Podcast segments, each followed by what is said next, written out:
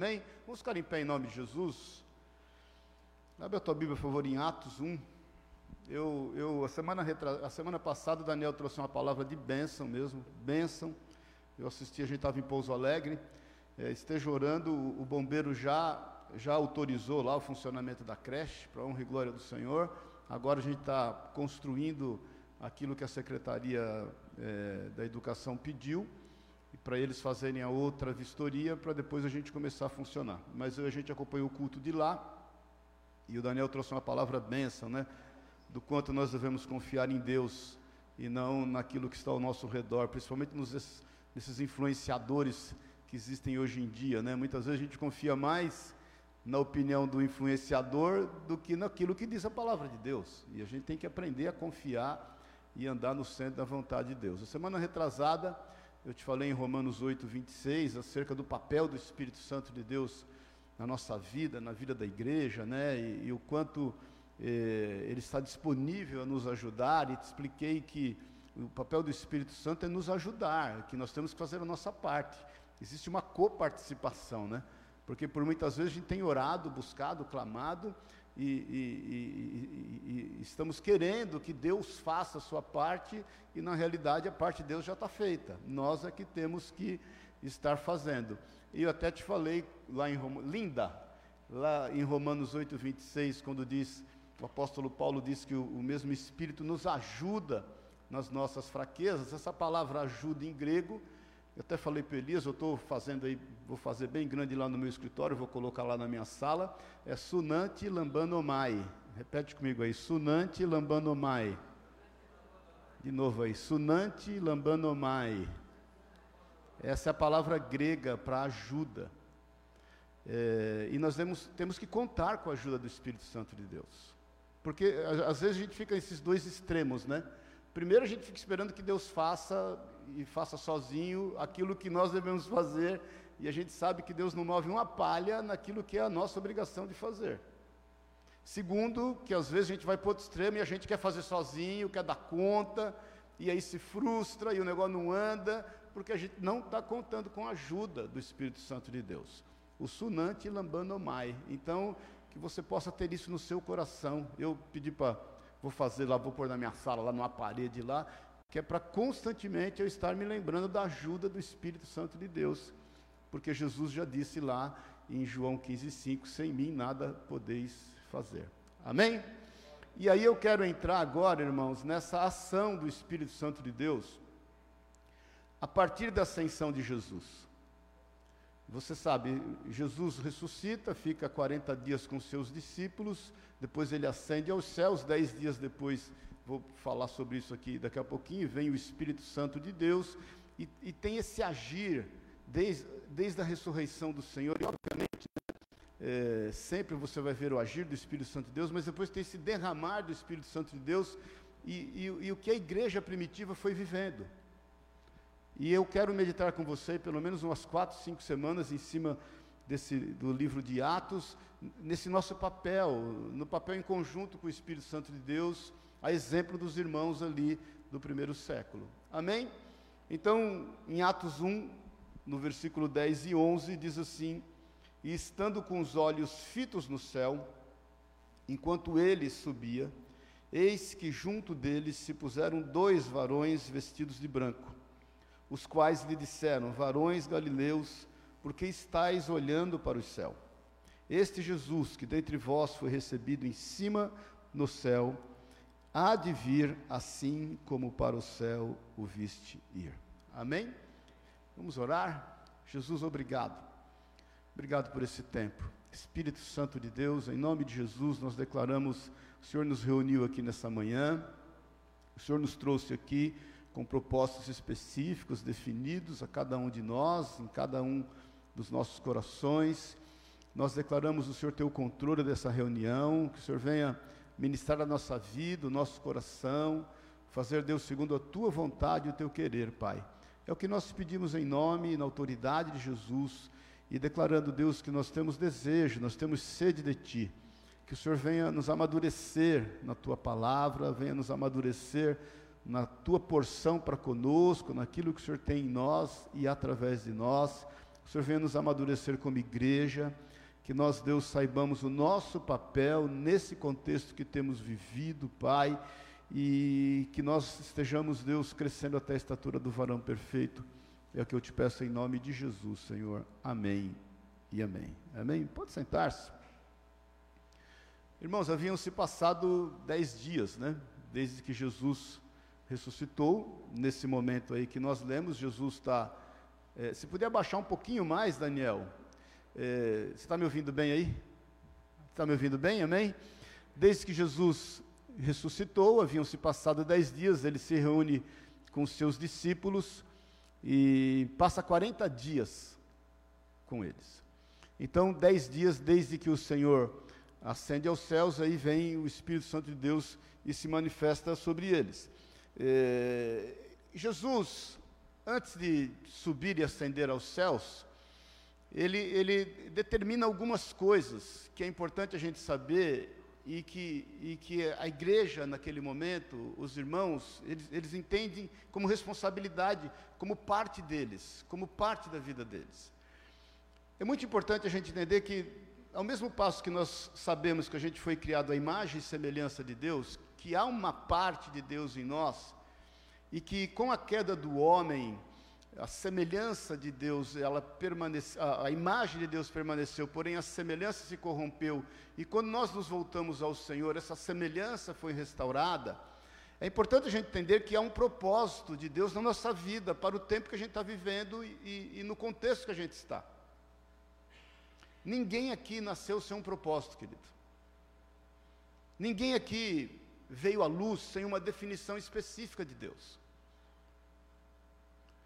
Não, não, tem coisa pior na vida de alguém do que morrer sem entender o seu propósito.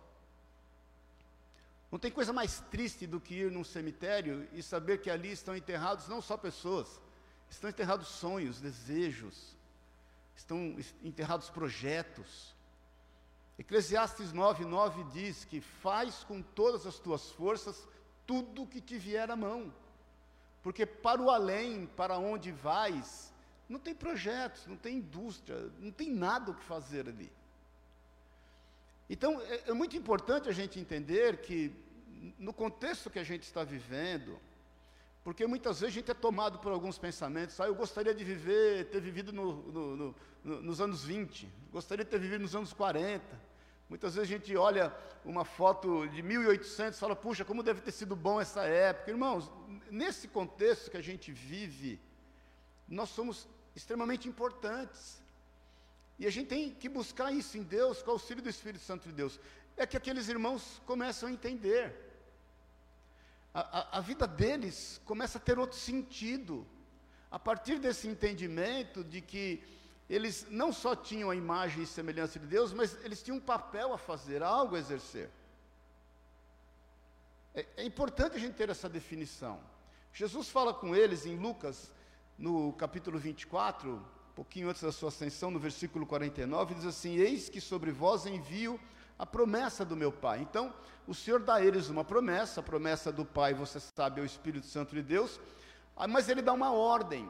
Ficai, porém, na cidade de Jerusalém, até que do alto sejais revestidos de poder. Em Atos 1,14, um pouquinho para frente do que a gente leu, diz, ele fala assim: Estando com eles, determinou-lhes que não se ausentassem de Jerusalém, mas que esperassem a promessa do Pai, que disse ele: De mim ouviste. Então, eles tinham uma promessa, mas tinham também uma ordem.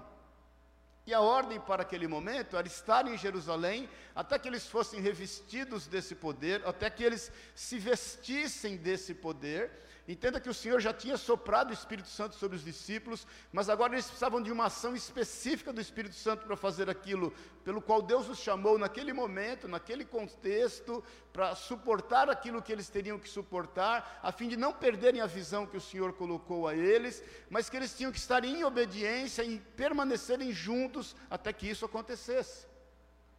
E o Senhor dá a eles também uma grande comissão. Eu estou te falando isso para você entender o quanto eles estavam imbuídos no propósito.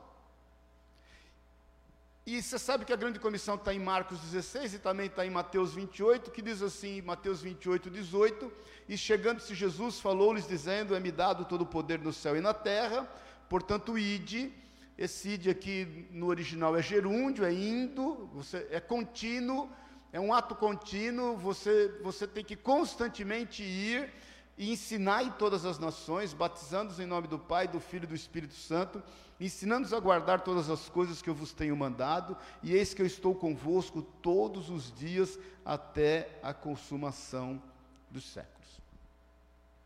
Então, o, o, o que vem à mente ao coração dos irmãos naquele momento? Eles precisavam testemunhar que Jesus ressuscitou. Eles precisavam dizer a todos que Jesus ressuscitou. Para você ter uma ideia, alguns estudiosos dizem que em toda a Palestina tinha entre 600 mil e 4 milhões de habitantes. Vamos supor que haviam 2 milhões de habitantes, vamos deixar pela média. E os irmãos que foram visitados pelo Espírito Santo de Deus no cenáculo foram 120, mas os irmãos que, com, que conviveram com Jesus após a sua ressurreição eram aproximadamente 500 pessoas. Então toda a Palestina praticamente sabia que Jesus havia sido crucificado, mas muito poucos sabiam que ele havia ressuscitado. Até porque houve uma manipulação dos judeus, que fizeram de tudo para conter essa informação. Você sabe, eles compraram os soldados para dizer que eles eh, dormiram durante a sentinela, quando eles estavam guardando o sepulcro, e que os discípulos foram de madrugada e roubaram o corpo de Jesus de lá. E havia esse, então essa tarefa, esse, esse desejo, essa missão e essa grande comissão no coração deles, que era poder dizer a todos que Jesus ressuscitou. Irmãos, eu estava falando com Elias outro dia, é impressionante quanto as pessoas não sabem nada de Jesus. No Brasil, um país que é tido como cristão. Impressionante como as pessoas não, não atinam o fato do propósito de Jesus. Muitas vezes entendem Jesus só como alguém que pode nos dar alguma coisa e que instituiu uma religião para a gente seguir, quando na realidade Ele é o autor e consumador da nossa fé. Se nós não crêssemos na ressurreição de Jesus, a nossa fé seria vã. Irmãos, ele declara na grande comissão, quando está ascendendo aos céus, que ele estaria conosco todos os dias, até a consumação dos séculos. Não houve um momento da sua vida que você esteve só, querido. Eu falo isso constantemente para você, desde o ventre da tua mãe. Não há uma situação na sua vida que você tenha planejado, estava falando isso com a Sandra agora, antes da reunião, em que você tem a expectativa de que mais pessoas estejam ao teu redor, e de repente essas pessoas não estão, mas o Senhor está ali. Os anjos do Senhor estão acampados ao teu redor, te livram de todo mal, em todo tempo, em toda hora, em todo momento. O, o, o mundo espiritual é muito real. E as pessoas precisavam saber disso, porque a vida seguiu. Condenaram Jesus injustamente, crucificaram Jesus injustamente, segundo as leis do homem, mas a gente sabe que aquilo era o plano de Deus, e cabia aos discípulos agora estar falando acerca de Jesus e declarando que ele era o cumprimento de todas as profecias. Ele estava cumprindo tudo quanto havia sido determinado por Deus e havia sido falado através da boca da lei dos profetas. E cabe a nós a mesma coisa, irmãos. Existe um sem número de pessoas que não conhecem Jesus. Eles ouviram falar de Jesus. Todo mundo aqui conhece o Faustão. Mas ninguém tem intimidade com ele. Pelo menos os que estão aqui. Todo mundo aqui já ouviu falar do Silvio Santos. Mas ninguém aqui, pelo menos que eu saiba, tomou um cafezinho com ele. Jesus está disponível. E eu, eu, eu te digo com todas as letras: você conhece Jesus. Você tem intimidade com esse Jesus. Ele deixou claro isso na tua vida. E nós precisamos trazer mais pessoas para esse convívio, irmãos. Esse é um convívio. Então, os discípulos saíram imbuídos disso. Eles não estavam imbuídos em plantar uma religião. Eles não estavam imbuídos de lutar contra o que os judeus criam. O que motivava eles não era, não era discórdia, querido. O que motivava eles não era uma ideologia, não era uma polarização. O que motivava os discípulos era o amor. Porque eles entendiam e sabiam aquilo que Jesus havia dito: ninguém vem ao Pai senão por mim. Eu sou o caminho, a verdade e a vida. O amor motivava aqueles homens e mulheres a estarem falando de um Jesus vivo, ressurreto, como João diz na sua epístola, que ele, eles puseram as mãos nele, eles tocaram ele, eles andaram com ele ressurreto. Tomé pôde tocar as suas mãos, as suas feridas, o seu lado do corpo onde foi ferido com a lança. E nós somos essa geração que tem que testemunhar, que foi chamada para testemunhar desta verdade no nosso meio. Jesus é quem diz, bem-aventurado, fala, quando ele fala para tomar, bem-aventurado aqueles que não viram e creram. Não viram e creram. Então, eu quero que você entenda que aquilo que motivava aqueles discípulos, certamente é o que nos motiva. Por que, que você fala de Jesus para alguém, irmãos? Para poder convencê-lo que você está certo, porque infelizmente a gente vive um momento que todo mundo quer lacrar, né? Todo mundo quer ter a última palavra e dizer, não é isso. Por que, que nós temos desejo de falar de Jesus para as pessoas? Porque as pessoas vivem, obviamente, as mesmas tribulações que nós vivemos, esse é um mundo de aflições. Elas convivem com o mesmo estresse que nós vivemos, elas convivem com a mesma insegurança que nós vivemos no nosso país e, e com a mesma dificuldade. E a gente está vivendo um momento muito chato, né? esse momento político é um negócio chato demais, que as emoções tomam conta da gente, a gente fica com raiva e a gente quer ver a justiça de Deus a qualquer jeito, mas a gente está se esquecendo de clamar a Deus, de buscar ao Senhor, de trazer às pessoas uma palavra de esperança.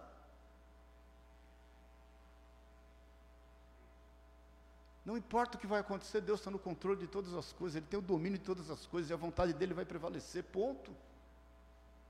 Isso que motivava os discípulos.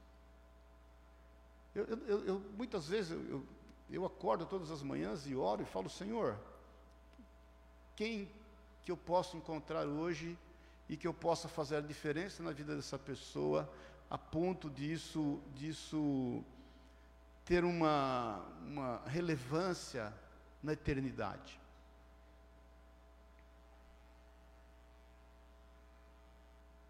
Quantas pessoas, irmãos, durante o nosso dia a gente tem se relacionado e tem se esquecido de que nós podemos levá-la para a eternidade? Porque Romanos diz que se creres no seu coração e confessares com a sua boca que Jesus é o Senhor, você será salvo. Então não é uma ideologia, cristianismo é um modo de vida. Os irmãos se envolviam com isso porque eles queriam trazer vida e salvação e eternidade para aqueles que estavam buscando eternidade pela lei, pelas obras, pela religiosidade. Esse era o papel dos irmãos, é o nosso papel, entenda isso em nome de Jesus.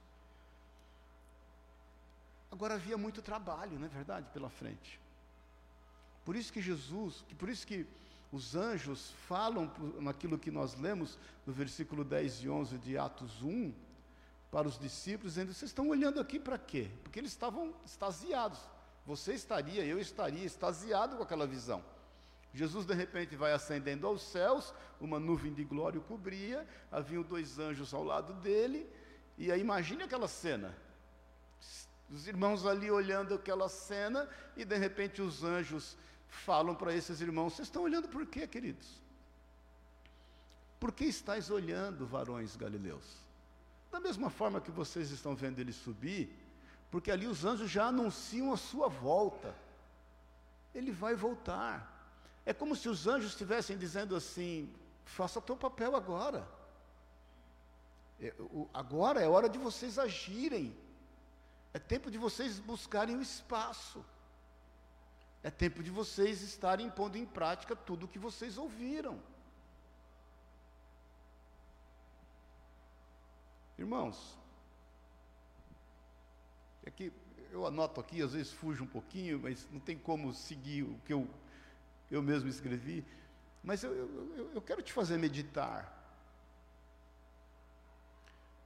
Porque será que a gente não tem buscado ao Senhor somente para realizar alguns dos nossos sonhos, nossos desejos? Quando a gente se esquece que é dando que se recebe, dada-se-vos a boa medida, recalcada, sacudida, transbordante, também vos darão a voz. Quando fala um, um, sacudida, essa, essa, essa parte sacudida é quando você pega um, um recipiente, enche de pedra, e obviamente é diferente se encher de areia, porque a areia acomoda mais, mas quando você enche de uma coisa mais palpável, mais pesada, e você bate, soca, você sacode para caber mais. É isso que Deus tem para nós. É o quanto nós estamos buscando o Senhor a fim de se doar. E, vo, e você vai perceber isso aqui. Mas eu, eu só quero te lembrar, porque a parte que Deus tem a fazer com você, descansa, Ele já fez, e Ele vai fazer mais. Efésios 3,20 diz: Deus é poderoso para fazer infinitamente mais do que pedimos ou pensamos, é muito além do que você está imaginando, é muito além do que você está sonhando.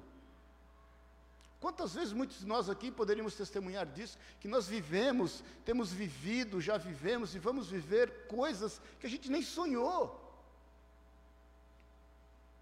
Eu tenho orado esses dias a Deus, agora né, a Pri estava aí, vai embora hoje, está lá arrumando as malas, vamos levá-la no aeroporto de novo. falei, Deus, eu lembro que comecei a namorar com a Sueli, tudo que eu queria era me dar bem com ela.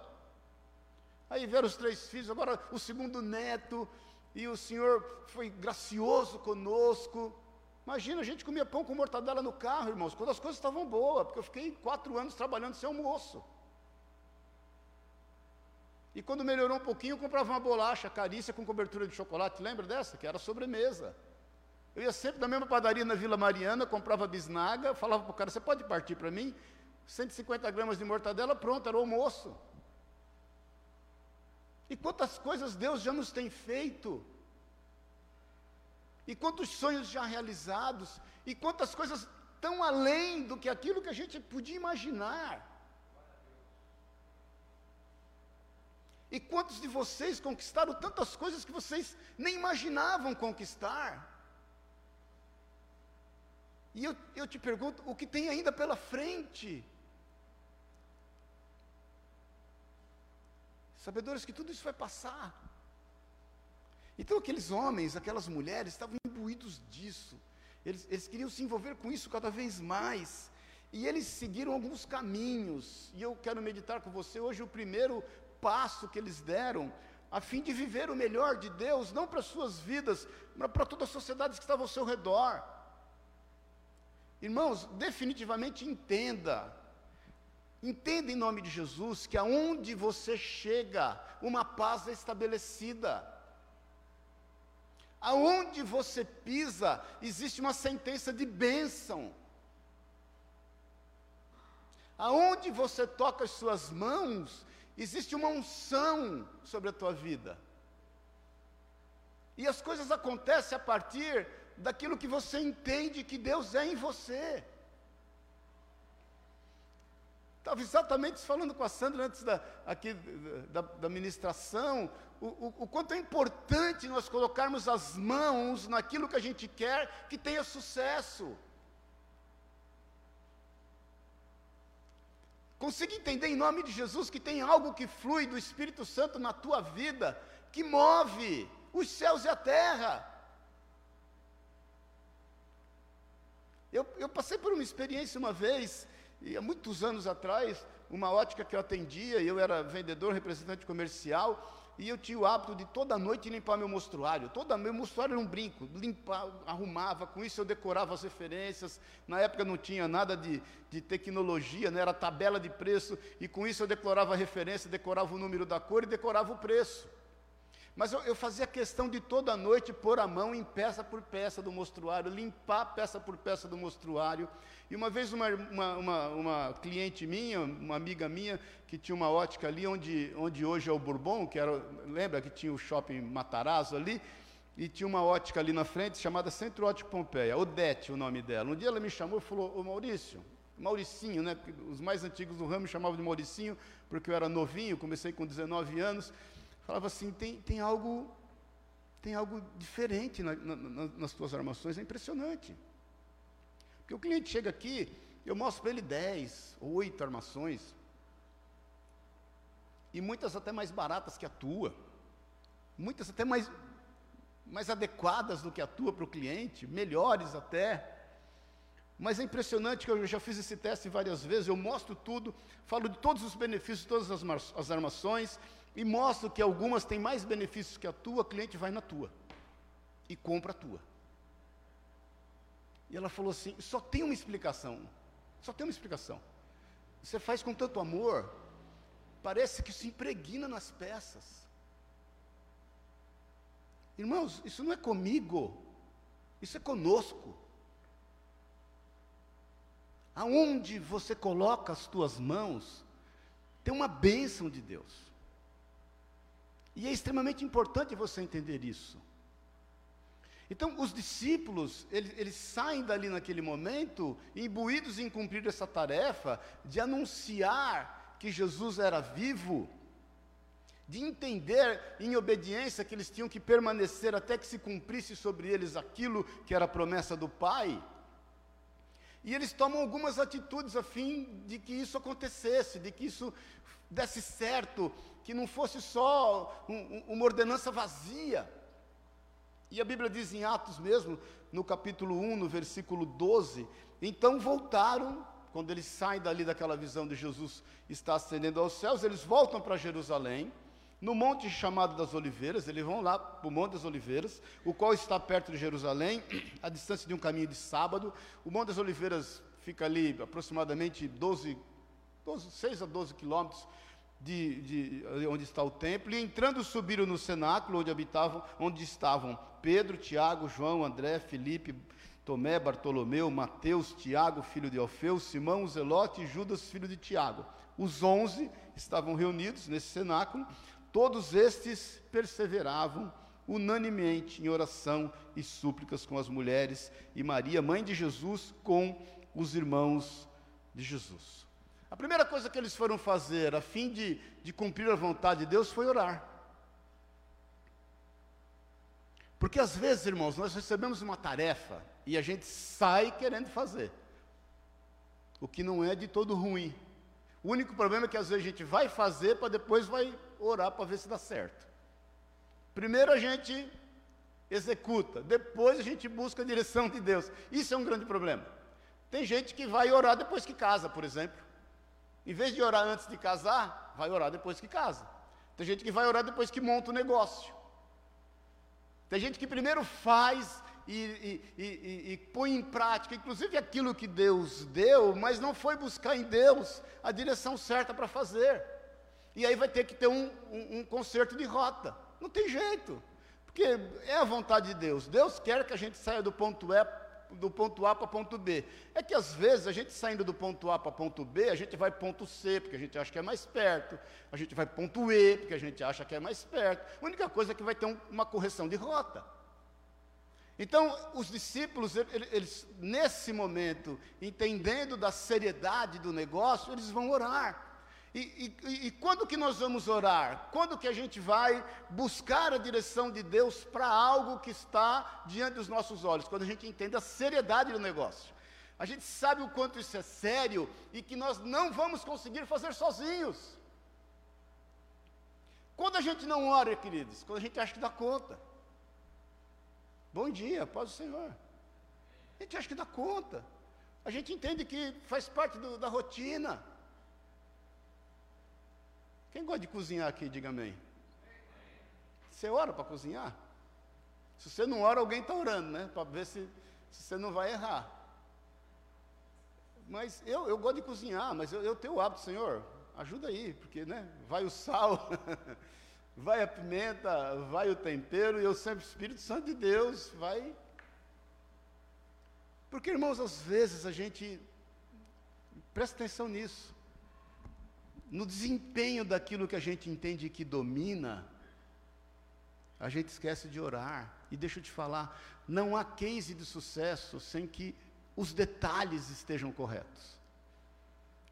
Todo case de sucesso é um conjunto de detalhes que deram certo. Então os discípulos entendiam aquilo e eles sabiam o tamanho da responsabilidade, eles entendiam o tamanho da missão, eles eram poucas pessoas comparado a tantas outras, e nós estamos falando só do contexto da Palestina, que não ouviram falar de Jesus, que eles vão orar. E eu quero te desafiar a orar todos os dias pela manhã, Senhor, me instrui o que eu vou falar. Porque se tem algo que a gente não consegue dominar, Tiago diz isso, é a nossa língua. O Tiago diz que a língua é indomável. Então nós temos que buscar em Deus o, o, como nós vamos falar com pessoas tão preciosas que vão ser colocadas diante de nós, não importa o nível social, cultural, econômico delas, mas nós temos que ter esse entendimento e essa dependência de Deus.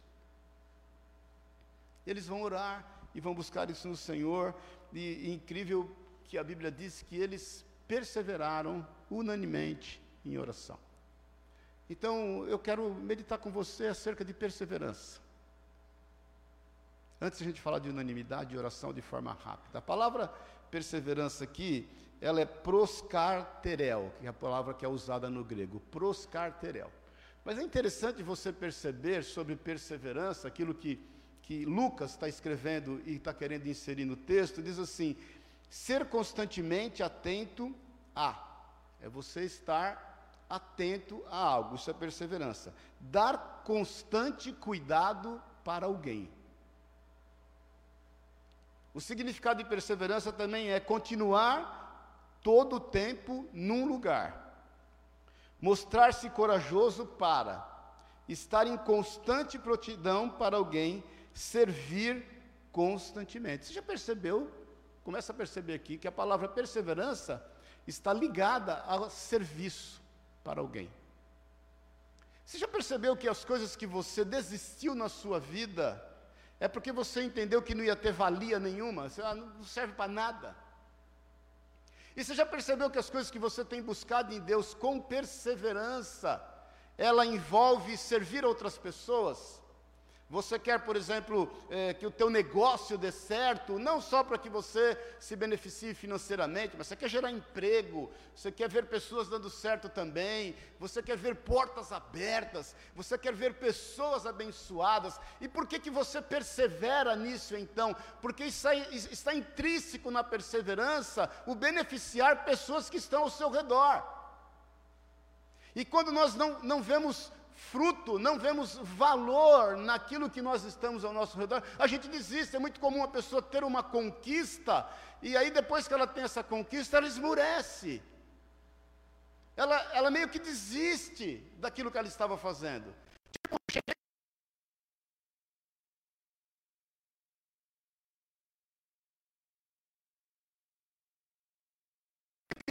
quando elas têm determinadas conquistas nas suas vidas, e elas falam: e agora, o que, que eu vou fazer? Onde nós perseveramos, querido? Nós perseveramos naquilo que nós queremos como bênção para a vida daqueles que estão ao nosso redor. Então eles entendiam de perseverar por conta disso, existe algo a ser feito, nós não podemos desistir, muitas pessoas vão se beneficiar disso, muitas pessoas vão receber fruto daquilo que nós temos feito. Isso vai alcançar milhões de pessoas, eles nem imaginavam, queridos, que uma reunião com tão poucas pessoas pudesse ser o que nós somos hoje ao redor do mundo mais de quase 3 bilhões de pessoas. Então é muito importante a gente entender isso. Eles estavam imbuídos de cumprir essa grande comissão e eles se sustentavam mutuamente.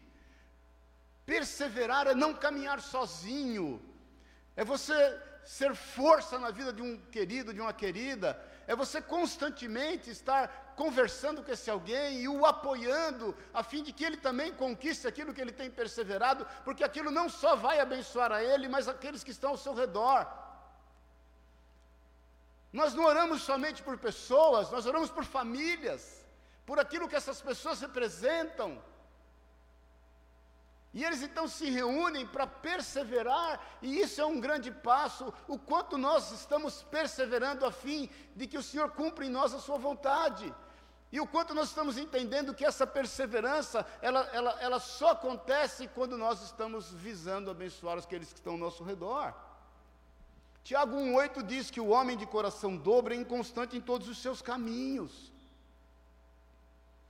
Tiago está dizendo que a, a, aquele que que está oscilando na vida, uma hora quer uma coisa, outra hora quer outra coisa, o coração dele está dividido, ele, ele, ele quer o Senhor, mas não quer abrir mão da sua vida, ele quer a vontade de Deus, mas não quer se submeter à vontade de Deus, ele não é constante, ele não persevera, porque o Deus dele é o seu ventre, o único que ele adora é a si mesmo.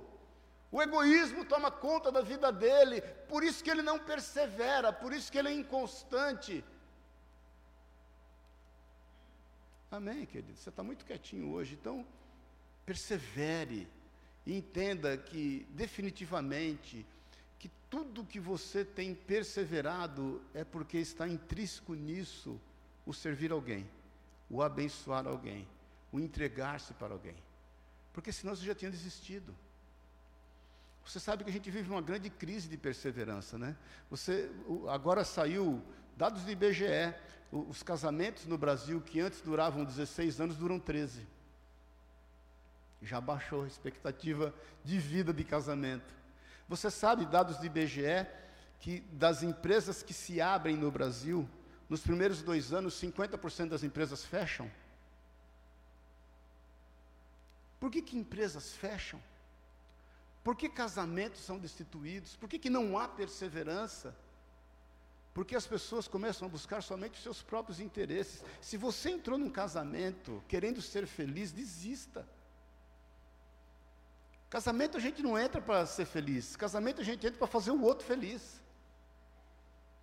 Se você entra num casamento, numa relação, seja ela qual for, a fim de buscar felicidade, é porque você já não é feliz com você mesmo. E se você não é feliz com você mesmo, como é que você vai fazer alguém feliz? Como é que você vai exigir algo que você não tem para dar? Se você constituir uma empresa e, e, e só para poder usufruir dela, quantos empresários quebram porque confunde o caixa da empresa com o caixa da pessoa física? E entra um dinheirinho na empresa, ele vai lá, pega, põe para ele acha que aquilo é dele e não entende o, o, o, quanto a empresa precisa daquilo para poder sustentar todo, tudo aquilo que ela necessita.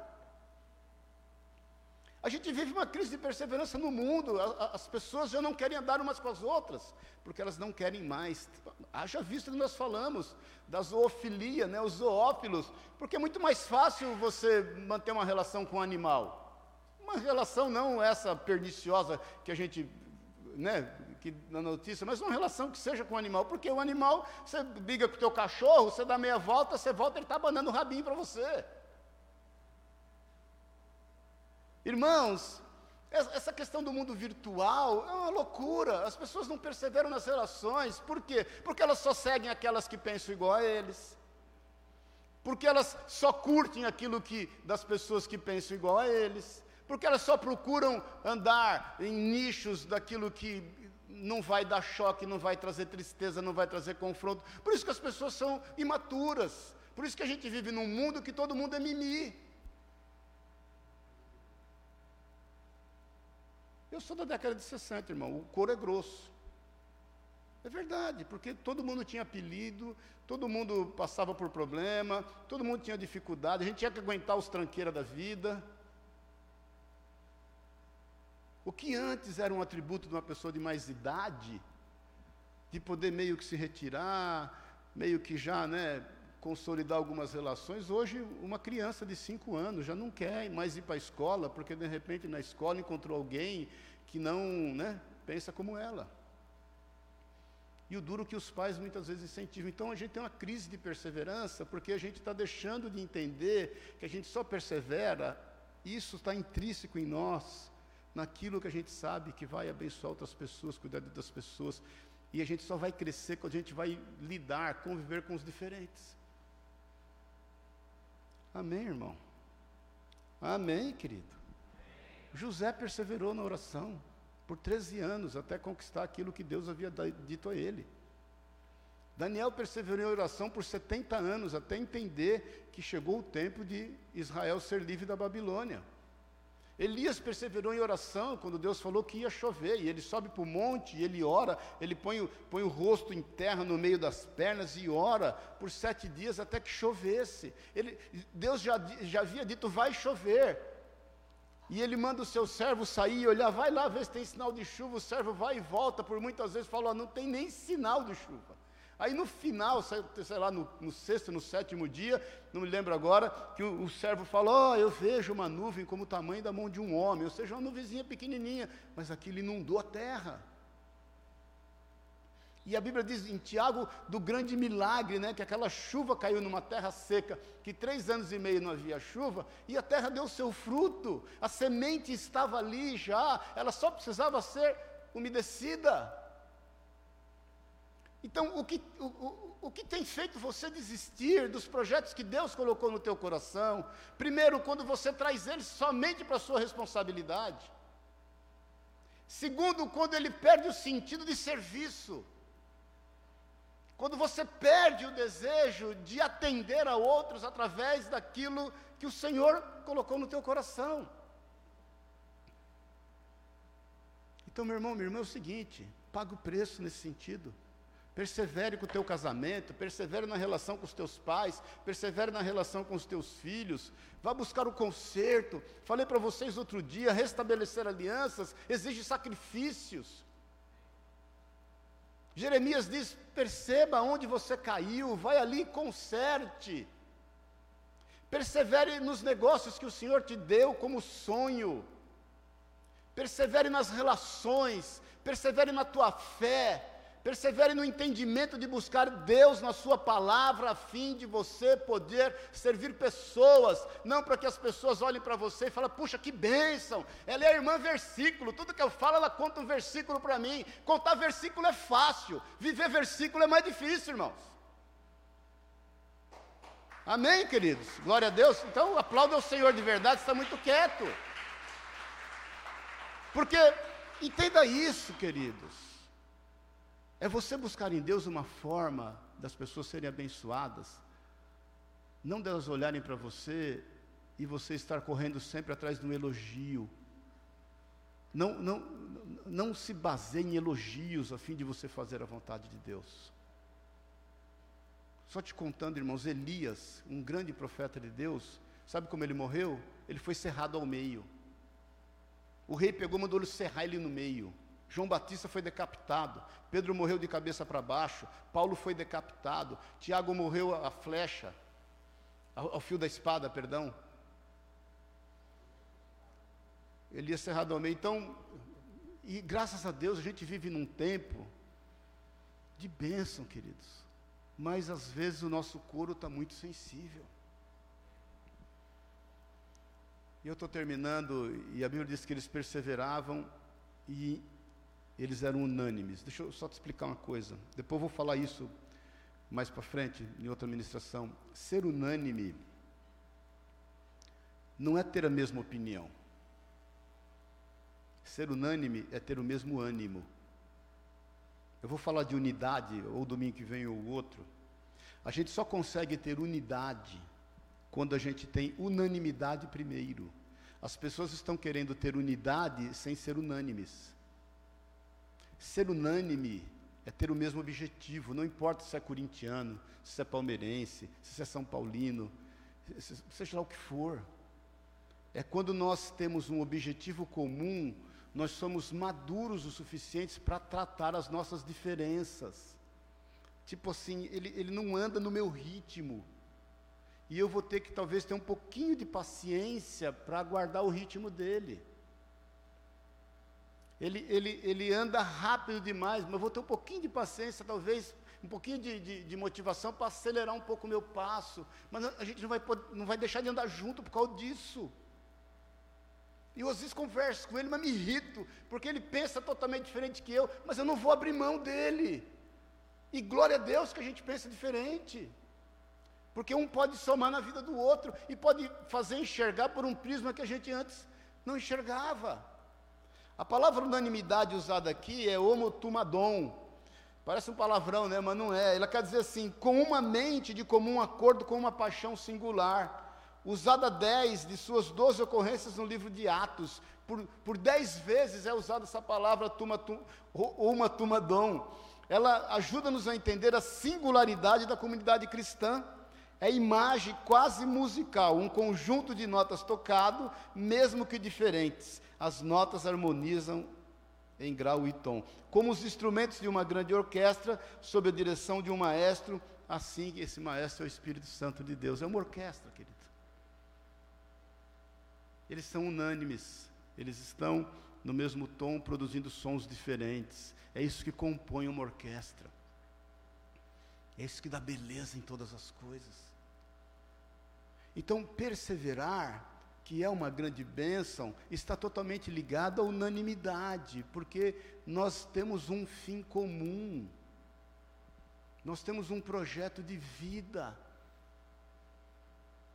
Irmãos, deixa eu te falar, você tem que exercer o seu papel dentro do reino. Eu falei no meu discipulado essa semana, Efésios 4:11, né? A uns chamou apóstolos, a outros profetas, a outros evangelistas, a outros pastores, a outros mestres. Todos nós temos talentos, temos esses cinco ministérios, um desses cinco ministérios para agir. O que vai nos motivar é o amor. O que vai fazer com que esse amor esteja prevalecendo é a perseverança. O que vai fazer com que a perseverança se faça valer é a gente ser unânime. Quando nós estamos orando em unanimidade, o espírito de oração é aprofundado.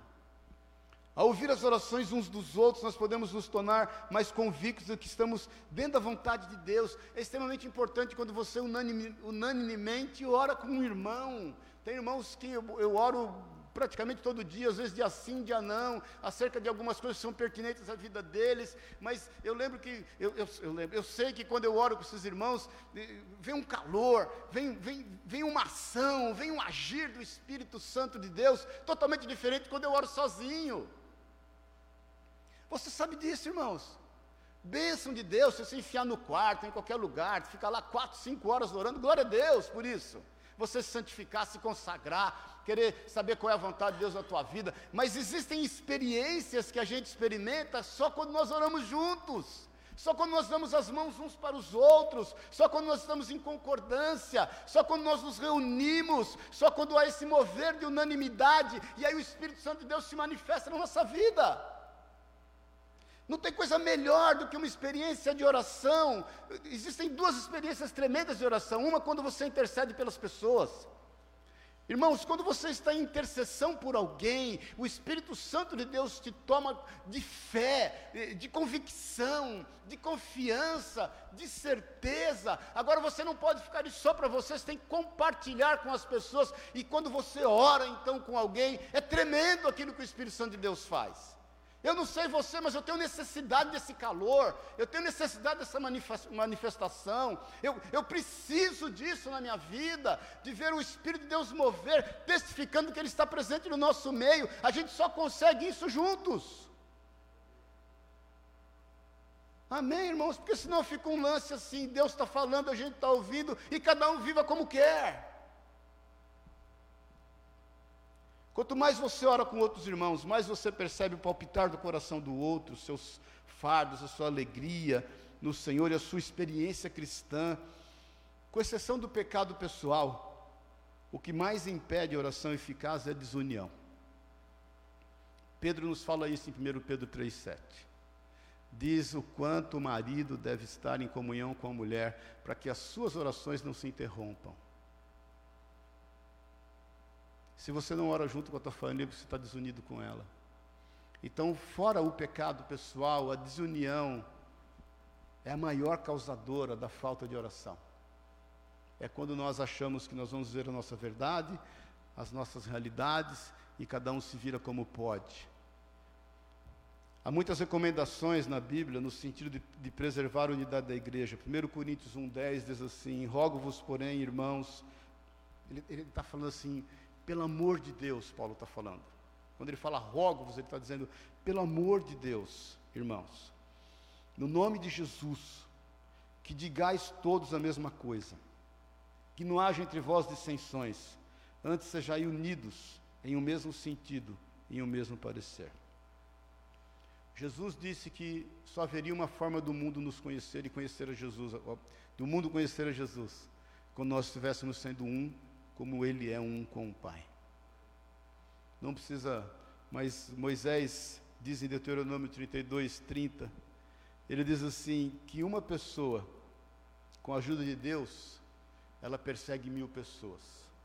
Mas ele diz também que quando há dois mais Deus, eles perseguem dez mil pessoas é exponencial. Em Levítico 26, 8, ele fala assim, Moisés, mas ele, ele que cinco perseguiriam cem. Se nós juntarmos cinco, nós perseguimos cem. Mas se nós juntarmos cem, nós perseguimos dez mil.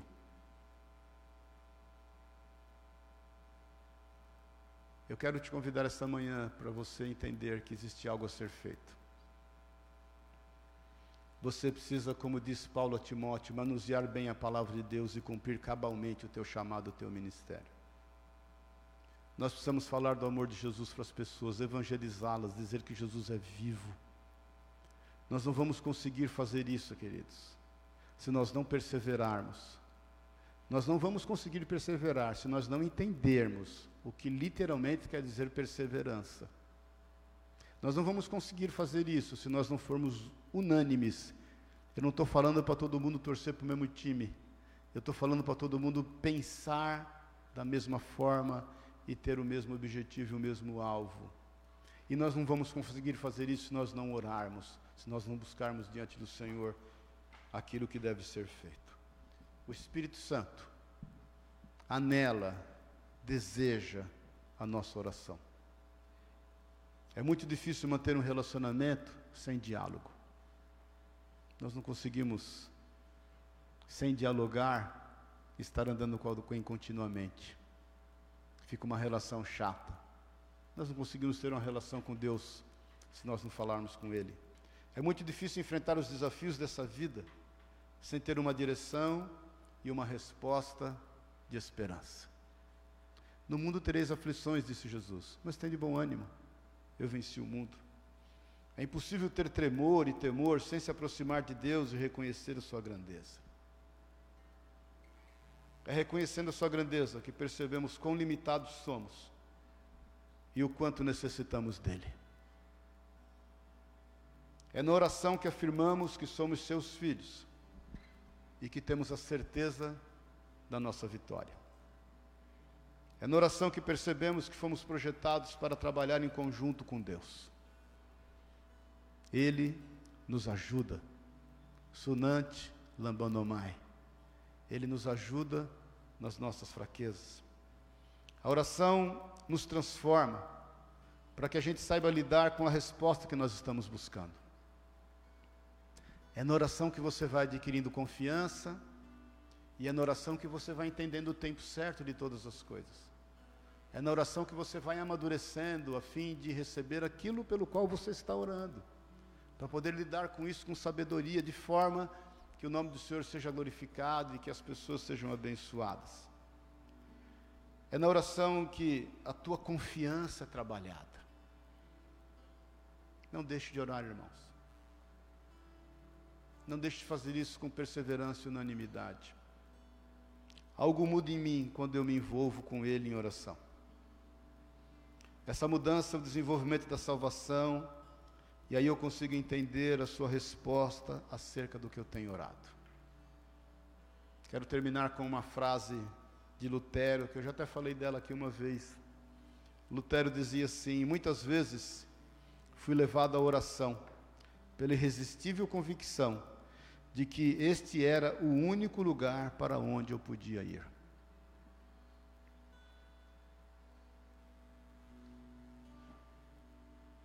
A oração nos leva a viver aquilo que ainda não se tornou real.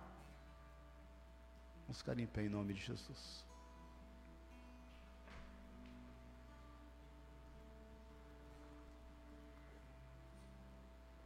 A oração antecipa os fatos. Sabe por que a oração traz alegria nos nossos corações? Porque ela nos faz ver pela fé aquilo que ainda não aconteceu.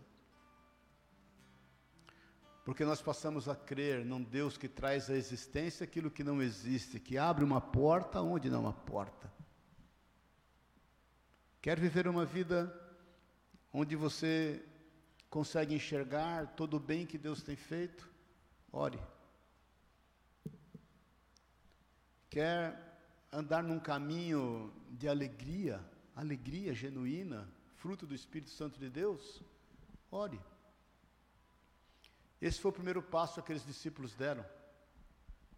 Eles foram se reunir em oração.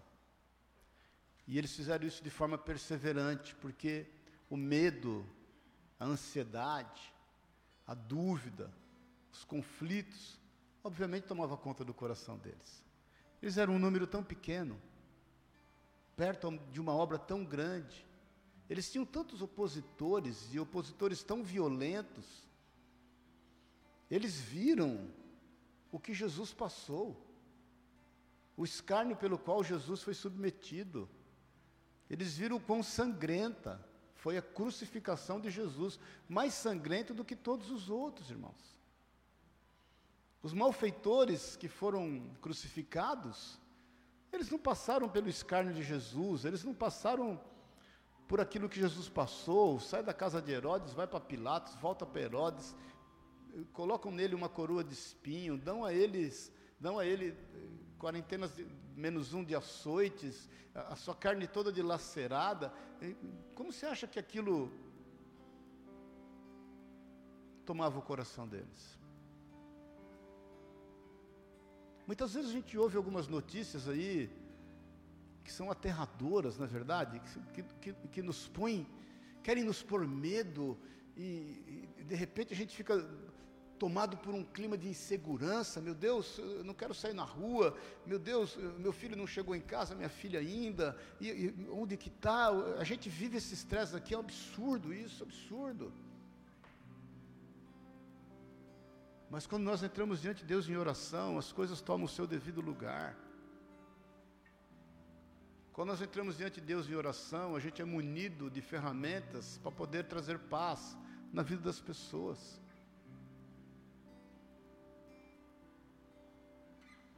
Nós estamos numa guerra, queridos. Existe algo a ser feito. Nós não podemos deixar que as coisas aconteçam sem a gente exercer o nosso chamado e o nosso papel. Nós precisamos estar atentos. Uma coisa que me preocupa bastante é o quanto nós, como igreja, podemos ser maduros e entender definitivamente Mateus 6,33: buscai o reino dos céus e toda a sua justiça, as demais coisas serão acrescentadas. Irmão, se eu te falar em nome de Jesus, espero que você me ame. Nós não estamos brincando de igreja, queridos. Nós não estamos reunidos aqui só para ser, ser abençoado, até porque você já é.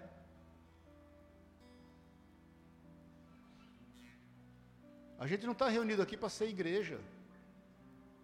A gente está reunido aqui para ser igreja fora daqui. Deixa eu te falar uma coisa as pessoas estão indo para o inferno.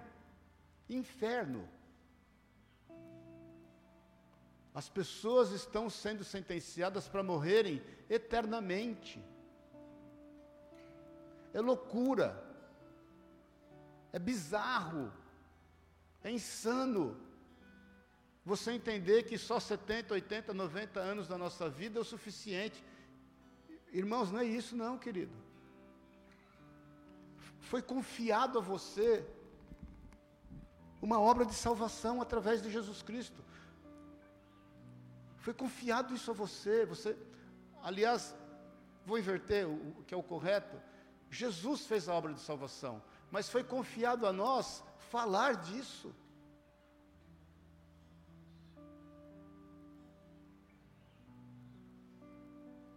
Nós não podemos ter malícia quando nós tocamos as pessoas, quando nós abraçamos as pessoas. Nós temos que ter o um entendimento que quando nós abraçamos alguém, nós estamos abençoando essa pessoa. Você, você não consegue imaginar o que acontece espiritualmente quando você, de forma pura, singela, cheia de amor, convicta em fé, quando você abraça alguém. Por isso que o apóstolo Paulo fala que nós devemos dar uns aos outros ósculo santo. Ósculo é beijo, mas um beijo santo, irmãos. Eu, eu, quero te convidar a entender isso. Por isso que os discípulos se reuniam naquele lugar e eles perseveravam, unânimes, numa só oração: Senhor, nos usa. Nos usa.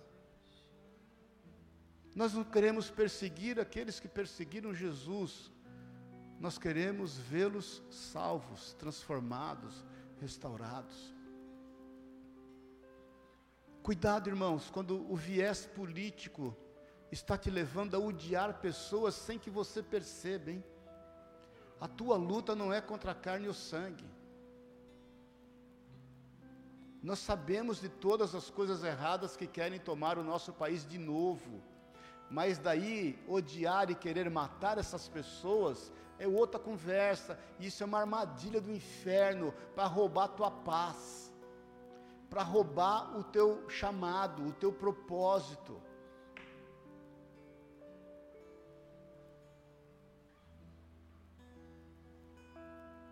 Nós estamos entendendo nosso papel, irmãos. Eu só peço a Deus que a gente amadureça. Eu só peço a Deus que a gente venha aqui constantemente buscar diante de Deus uma forma de sermos mais úteis e mais do que sermos úteis, sermos dignos de poder ser chamados cristãos. Eu quero essas cinco semanas compartilhar sobre isso, sobre esse desafio. E, e eu quero, em nome de Jesus, que você entenda isso como responsabilidade na tua vida, para que a gente, como igreja, possa fazer a diferença aonde a gente está. Amém? Você topa o desafio? Topa mesmo? Vão ser dias de bênção, mas vão ser dias de grandes desafios, para que a gente, enfim, amadureça, para poder andar e entender qual é a boa, agradável e perfeita vontade de Deus. Feche os teus olhos na liberdade.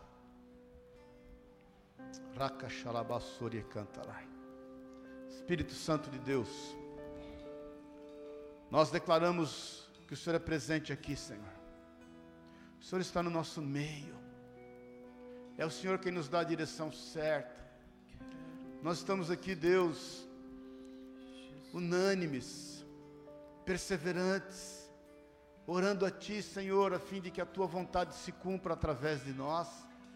Porque a Tua vontade em nós tem se cumprido. Nós sabemos que o nosso nome está escrito no livro da vida. Nós sabemos que nós temos uma vida de eternidade ao teu lado. Nós sabemos, Deus, que a tua boa mão é sobre nós, aonde nós pisarmos os pés, nos será dado por herança, onde nós tocarmos as nossas mãos, haverá prosperidade. Toda palavra liberada através da nossa boca que vem de ti, ela cumpre, ela vai cumprir o seu propósito. Agora, Senhor, em nome de Jesus, Espírito Santo de Deus, vem gerar essa maturidade vem gerar essa sede, esse desejo de buscar mais do Senhor, de, de aprender mais de Ti, a fim de cumprirmos o nosso papel no meio em que vivemos, Pai. Em nome de Jesus, em nome de Jesus, vem manifestar-se no nosso meio. Em nome de Jesus, que o Senhor venha, Deus, a fazer com que a gente amadureça a fim de cumprir a grande comissão. É o que nós te pedimos para louvor da tua glória. Nós não queremos sair daqui da mesma forma que entramos. Nós não queremos levar daqui nessa manhã aquilo somente que viemos buscar. Nós queremos levar daqui não somente o que viemos buscar, mas muitas outras coisas mais que o Senhor tem para nós, Pai. Nós vemos aqui muitas vezes com o intuito de buscar algo, o Senhor tem algo muito maior para entregar e confiar nas nossas mãos. É isso que nós cremos, é isso que nós pedimos e é isso que nós buscamos diante do Senhor.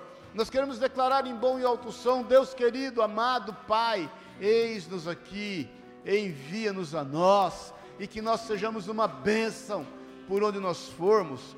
É o que eu declaro e te peço, junto com os teus filhos, em nome e na autoridade de Jesus. Eu quero te pedir, irmão, que você junte aí com dois, três, quatro irmãos. Eu gostaria que você desse a mão para esses irmãos. Vamos fazer algumas rodas de oração aqui, em nome de Jesus, na liberdade. Tenha liberdade. Quero que você dê a mão para o teu irmão. Dê a mão para o teu irmão. Dê a mão para a tua irmã. Raba chore canta lá, bacere canta lá. E eu quero. Abre a tua boca. Abre a tua boca. Jesus. Ore pelo teu irmão, ore pela tua irmã. Ore por ele. Eu quero conhecer Jesus. Eu quero conhecer Jesus. Eu quero conhecer Jesus, meu amado é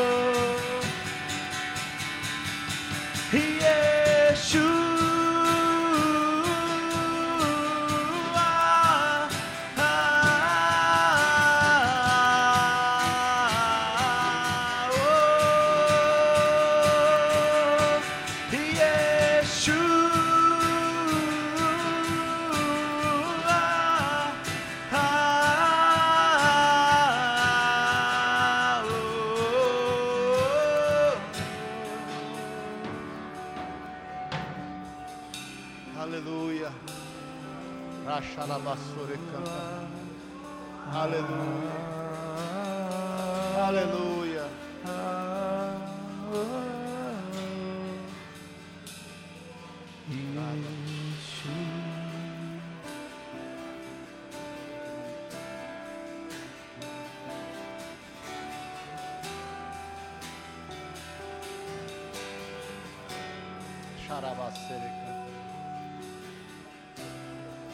Aleluia, Jesus. Aleluia, Jesus.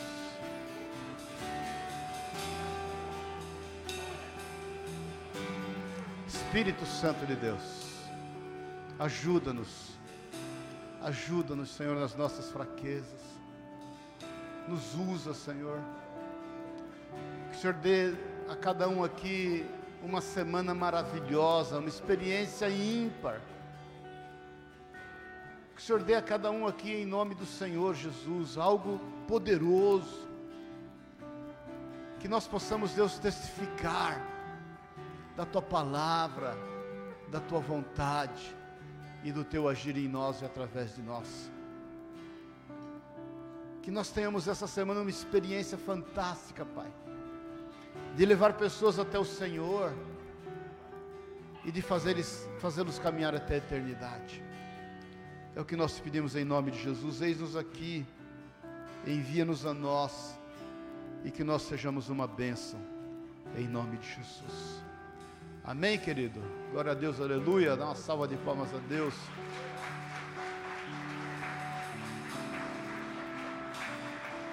Deixa eu só te perguntar uma coisa. Alguém aqui, agora nesse momento, sentiu um formigamento na língua? Sentiu? Quem, alguém sentiu um formigamentozinho assim na língua? É. O Espírito Santo de Deus quer agir através da tua vida. Abre a tua boca.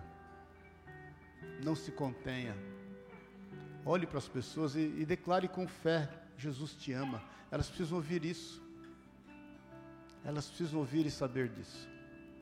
E Deus vai mover segundo a vontade dele sobre a tua vida. Amém?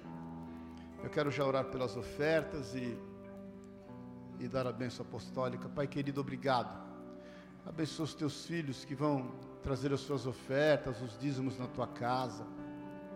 O Senhor dê a eles abundantemente, que eles vivam ricamente porque Deus, nós não estamos aqui para entesourar nesta terra, mas para ter tesouros no céu.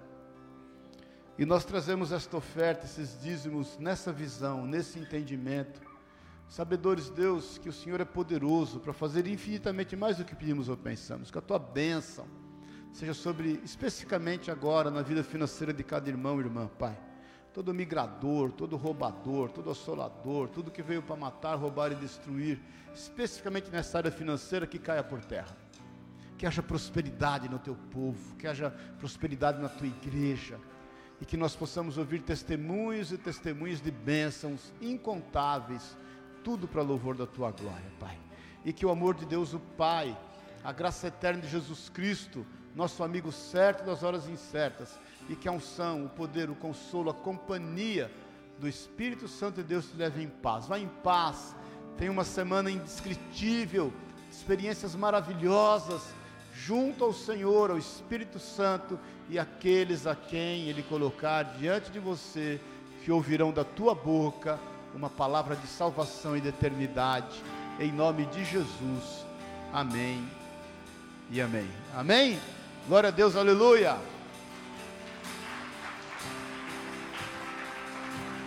Fala para o teu irmão aí, descansa, meu irmão, porque a bênção já é sobre a tua vida. Em nome de Jesus.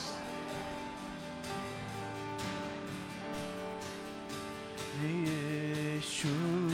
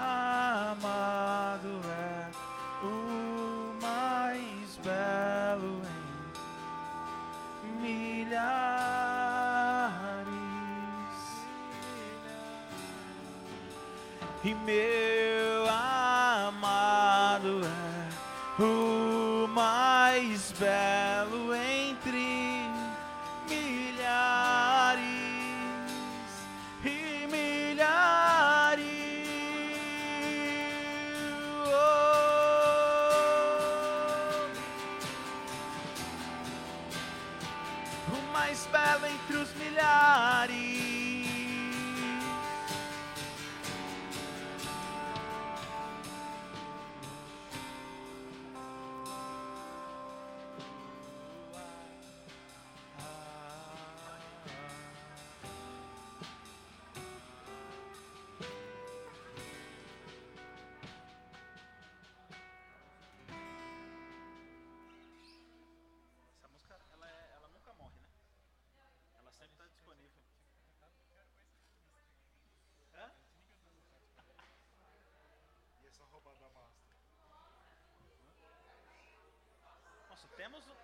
Um gênio no nosso meio. Temos. Temos sim. Temos um gênio no nosso meio. Temos, vem cá ver. Mano, não existe nada entre Deus e os homens, só o Luiz. Não, não dá, o homem é brabo.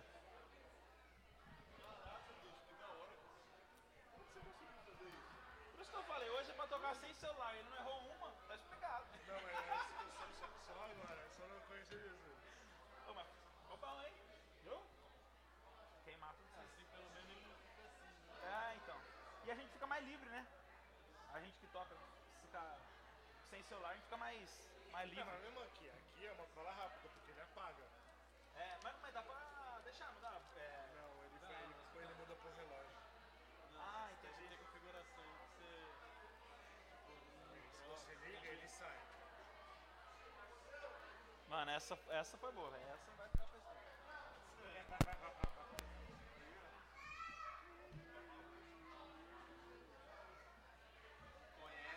Parece que eu tô vendo o acorde, pô. Parece que eu tô indo pro bar.